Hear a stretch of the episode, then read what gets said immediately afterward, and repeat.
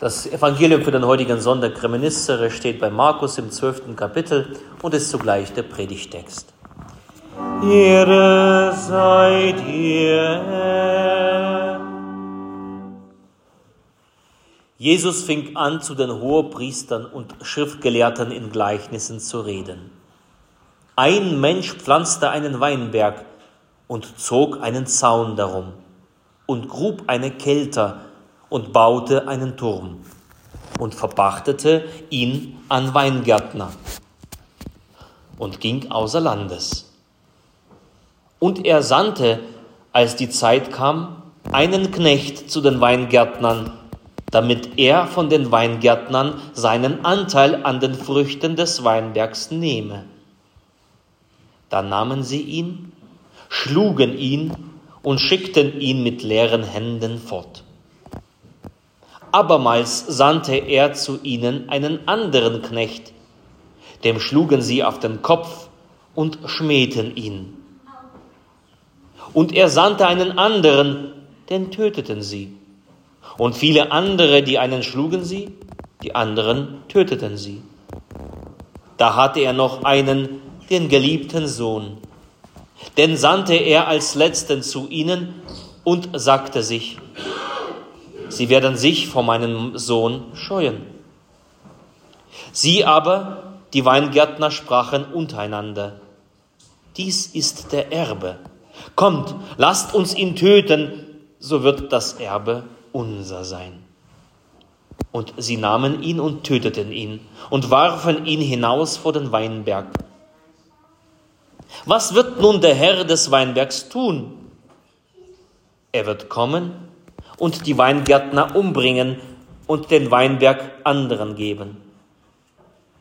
Habt ihr denn nicht dieses Schriftwort gelesen? Der Stein, den die Bauleute verworfen haben, der ist zum Eckstein geworden. Vom Herrn ist das geschehen und ist ein Wunder vor unseren Augen.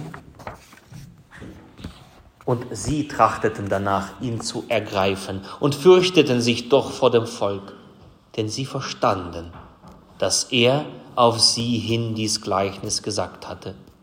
Und sie ließen ihn und gingen davon. Gnade sei mit euch und Friede von Gott unserem Vater und unserem Herrn Jesus Christus. In der Stille lasst uns für die Predigt beten.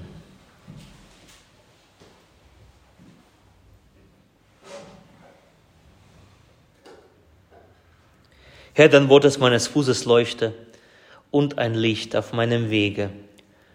Amen. Ich habe meine Predigt genannt, das missbrauchte Privileg. Welch eine ungeheure Geschichte, die diesem Gleichnis Jesu von den bösen Weingärtnern zugrunde liegt. Nun, die wenigsten äh, von uns, denke ich, kennen sich mit Weinbau aus, aber die Zusammenhänge und diese Ungeheuerlichkeit äh, an dieser Geschichte kann auch jedes Kind verstehen. Ein Mann legt einen Weinberg an, baut eine Mauer darum, er hob eine Grube aus, um den Wein darin zu keltern, baut einen Wachturm, um diesen Weinberg zu beschützen. Und vor seiner Abreise vermachtet er seinen Weinberg an die Weingärtner, eben als Pacht.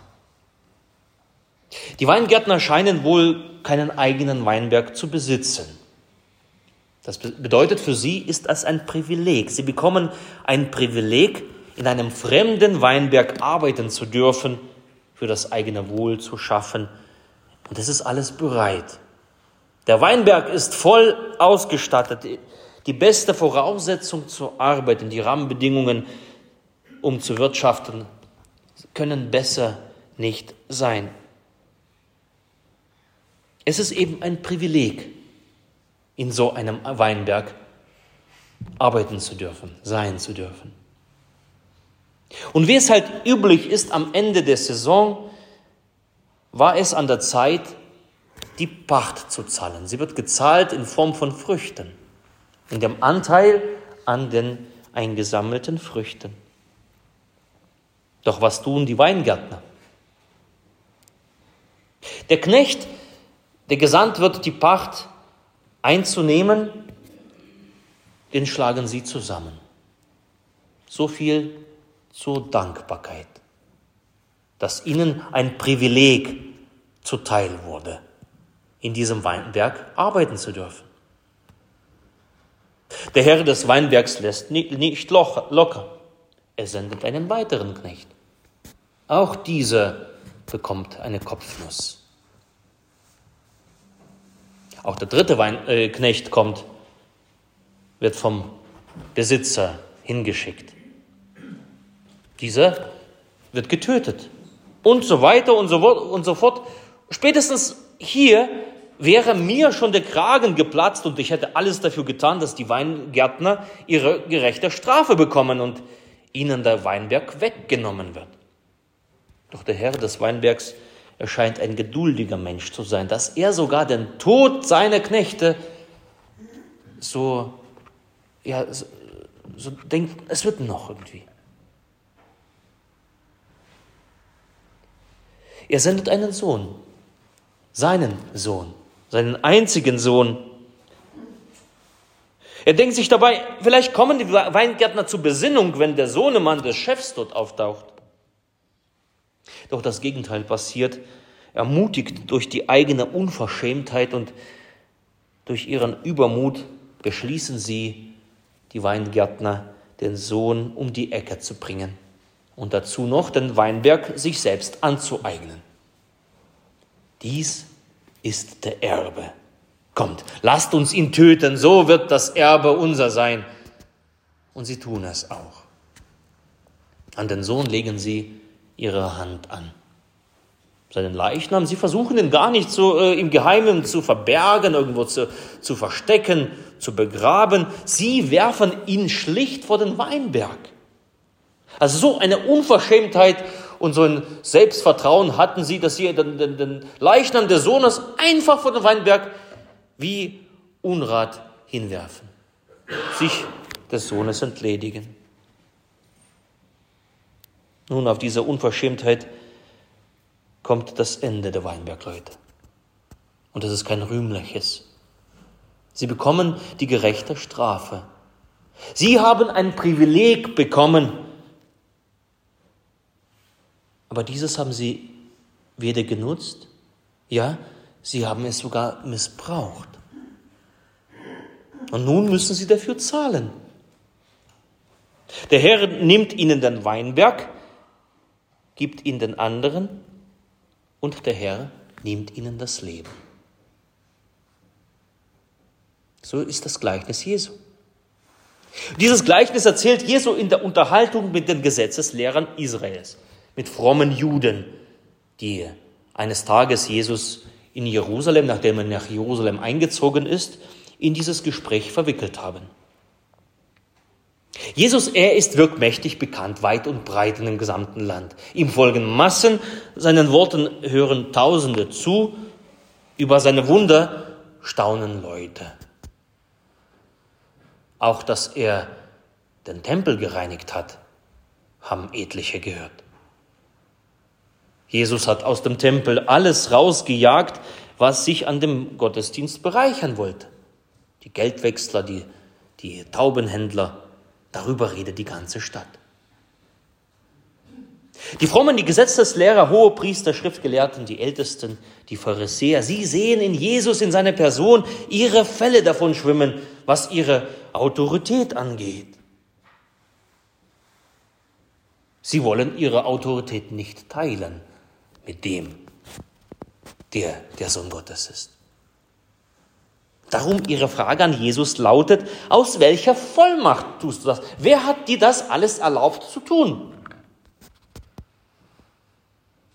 Und mit diesem Gleichnis, was wir gehört haben, was auch die Grundlage dieses, dieser Predigt ist, mit diesem Gleichnis antwortet Jesus auf diese Frage. Er bezieht Stellung.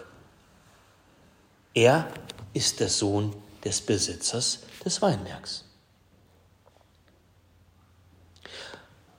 Als diese Gruppe der Leute, diese Juden, dieses Gleichnis hören, war ihnen klar, um was es geht. Denn sie kannten die Geschichte um den Weinberg.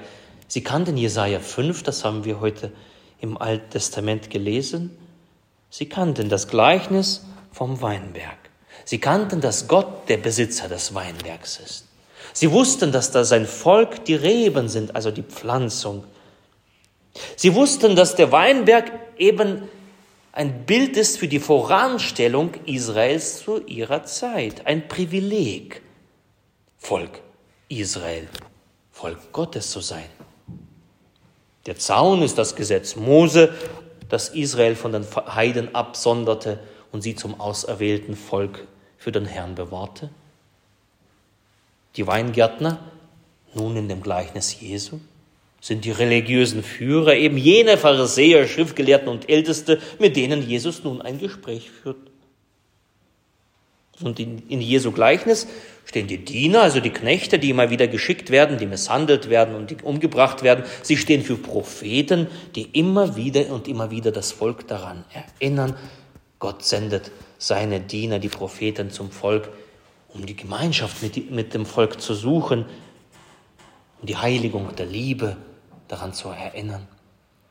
Aber das Volk verfolgt die Propheten, tötet er einige von ihnen, ja sogar Johannes den Täufer. Und Jesus führt sich selbst in sein eigenes Gleichnis ein. Jesus zeigt, er ist der einmalige, Vollmacht besitzende Sohn Gottes, der die gesamte, ganze Autorität hat. Schlussendlich verkündet Jesus, dass er als der Sohn, das einzige Sohn Gottes umgebracht werden wird. Und die jüdischen Führer, diese Gruppe, die mit Jesus das Gespräch führen, sie hören zu und sie verstehen, worum es geht. Sie wissen ganz genau, um was es geht. Sie verstehen sehr gut. Sie wussten, dass diese Botschaft Jesu ihnen gilt. Jesus hält ihnen ein Spiegel vor und sie können sich im Spiegel betrachten. Sie haben ein Privileg von Gott bekommen, in seinem Volk zu wirken, in Heiligkeit Frucht zu bringen, Gott die Ehre zu geben, aber das nutzen sie nicht. Ja, sogar nehmen sie ihre eigene Macht, missbrauchen das Privileg, bereichern sich selbst. Und Jesus deutet ihnen das Gleichnis so klar, dass sie es, wie gesagt, verstehen. Da müsste man doch denken, jetzt wäre doch die Möglichkeit umzudenken. Da ist Jesus, der einen Spiegel vorhält. Wir hören das, wir sehen das, wir erkennen uns selbst in diesem Gleichnis. Wir erkennen, wo der Fehler liegt. Jetzt wäre die Möglichkeit doch umzudenken, jetzt wäre es doch die Chance, Buße zu tun, umzukehren an die Brust zu schlagen und zu bekennen, wir haben gefehlt, wir haben gesündigt, verzeih uns. Es wäre doch jetzt an der Zeit, von einem hohen Ross herabzusteigen und sagen, Herr, du hast die gesamte Autorität, einen neuen Weg zu gehen. Aber nein, nein, anstatt sich an die Brust zu schlagen, schlagen sie um sich. Denjenigen, der ihnen den Spiegel vorhält, der sie einlädt, einen neuen Anfang zu wagen, den planen sie zu beseitigen. So wie im Gleichnis. Sie wollen Jesus verhaften lassen und am Ende, statt an die Brust zu schlagen, schlagen sie Christus ans Kreuz. Nun, das ist ja, könnte man sagen, geschichtlich interessant, aber was hat das mit uns zu tun? Wir sind doch nicht Pharisäer oder Älteste oder Schriftgelehrten oder Hohepriester. Es ist ja wohl auch bestimmt nicht die Absicht Jesu, dass wir als nichtjüdische Christen zu den Juden sagen, da, das habt ihr nun davon, dass ihr den eigenen Messias verworfen habt, ihr habt euer Privileg nicht genutzt, ja sogar missbraucht, jetzt sind wir das Volk Gottes und erben das ewige Leben im Himmel an eurer Stadt. Das wäre schlimm, wenn wir so dächten. Und es ist auch schlimm, dass jahrhundertelang dieser Text genauso ausgelegt wurde, genauso gepredigt wurde. Seht die Juden an, sie missbrauchen ihr Privileg. Ich glaube, dieser Text will was anderes bewirken bei uns. Mal im Ernst, Wie ist es bei uns? Mit dem Privileg, das uns von Gott zuteil geworden ist. Ich glaube, diese Frage ist für uns viel relevanter als bloß die geschichtliche Betrachtung des Versagens der religiösen Elite des Volkes Gottes. Das Privileg, welches Gott uns gegeben hat und wie stehen wir dazu? Welche Privilegien sind uns heute und hier gegeben? Lass uns doch darüber nachdenken. Welcher Weinberg ist dir und mir anvertraut, wo Gott mit uns Gemeinschaft sucht, Heiligung und Liebe fordert? Ich kann so privilegiert sein, aber es nützt mir nichts, wenn ich die Frucht nicht Gott zurückgebe.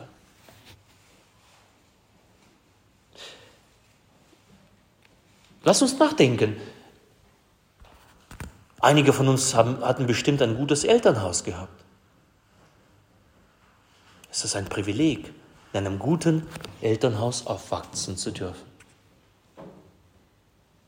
Einigen von uns hatten vielleicht einen guten Schulabschluss. Es ist ein Privileg, so etwas zu haben. Wir in Europa sind wir im Blick auf das Evangelium unheimlich privilegiert. Europa ist die Wiege der Reformation. Hier bekam das Evangelium eine neue Antriebskraft. Von Europa wurde das Evangelium ja gebracht in alle Ecken unserer und Enden unserer Erde. Das ist ein Privileg. Und heute ist Europa dabei, das christliche Erbe ganz weit wegzuschieben von sich. Ein nicht gebrauchtes und sogar missbrauchtes Privileg. Wir sind in einer Kirche aufgewachsen und wir gehören einer Kirche an, wo Gott sei Dank die Geheimnisse des Glaubens mehr oder weniger bewahrt sind. Das Wort wird regelmäßig offen und frei gepredigt. Die Sakramente werden dem Evangelium gemäß dargereicht. Davon können unsere verfolgten Geschwister nur träumen. Heute reminiszere, da gedenken wir auch unserer verfolgten Geschwister. Das ist ein Gedenktag für die verfolgten Christen weltweit. Eine enorm hohe Zahl an Christen heutzutage werden systematisch unterdrückt auf dieser Erde.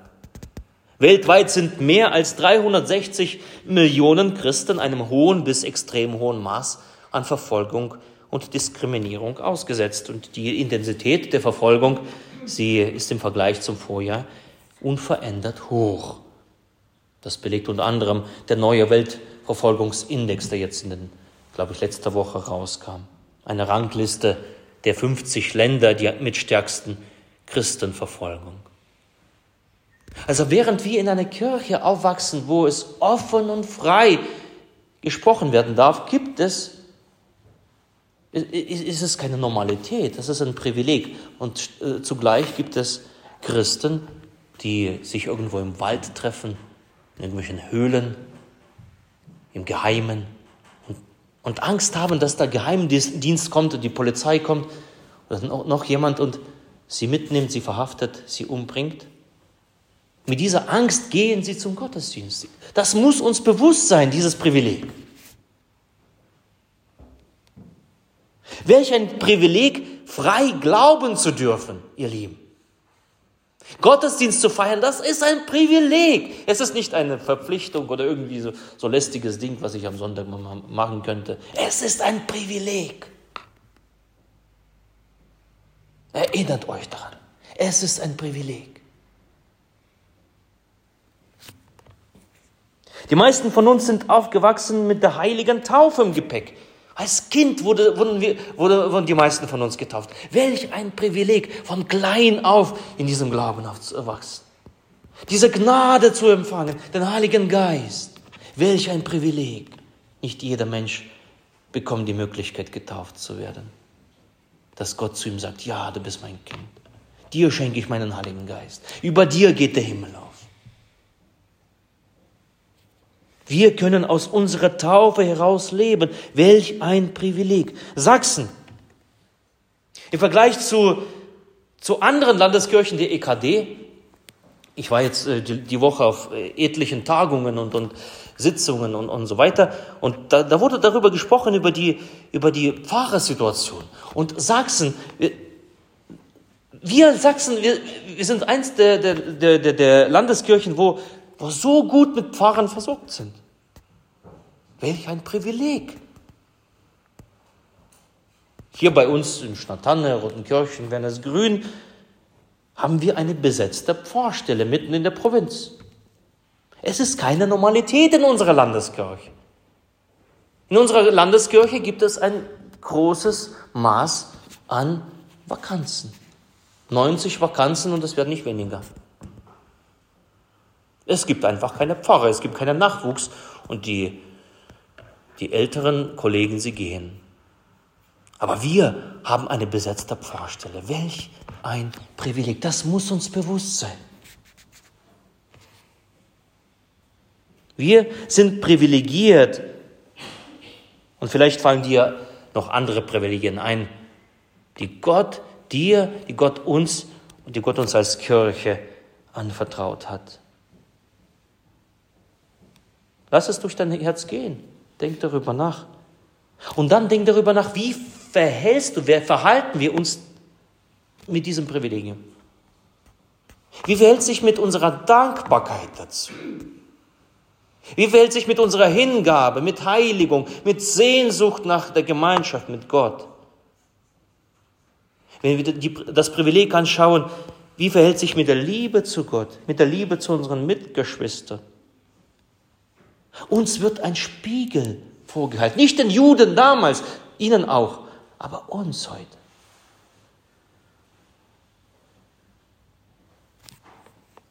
Was fangen wir damit an, mit dem, was Gott uns geschenkt hat? Nun, da gibt es zwei Möglichkeiten. Und diese zwei Möglichkeiten hatten die Pharisäer damals. Die erste Möglichkeit, ein Weiter so. Wir können ein Weiter so machen. Fahren, wir können lau sein, wir können undankbar sein. Es kann alles um uns selbst drehen, wir können so mal gucken, wenn, wenn, wenn Gott und Kirche in mein Leben irgendwie hineinpasst, dann, dann, dann wird das was.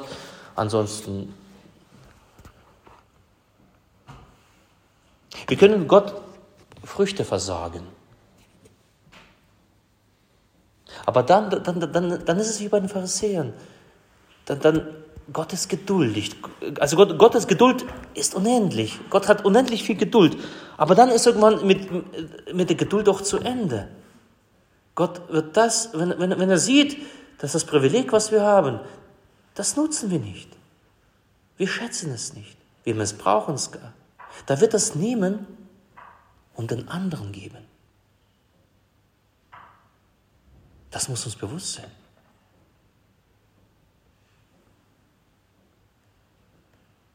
Dann wird sich Gott von uns trennen. Dann kommt Gericht, weil keine Frucht gebracht wurde.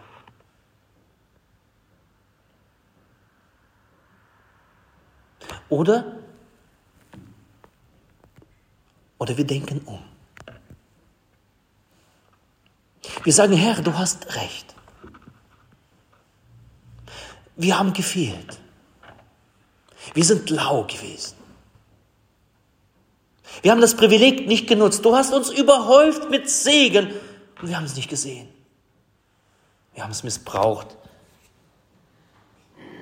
Und wenn wir anfangen zu beten, dass Gott uns den Geist schenkt, dass er die Lust am Wort uns schenkt, die Lust an die Gemeinschaft, die Lust an Liebe, die Lust an Hingabe. Wenn wir das tun, dann haben wir, dann, dann, dann ist uns dieser Spiegel, dann haben wir die Chance, geistlich zu wachsen.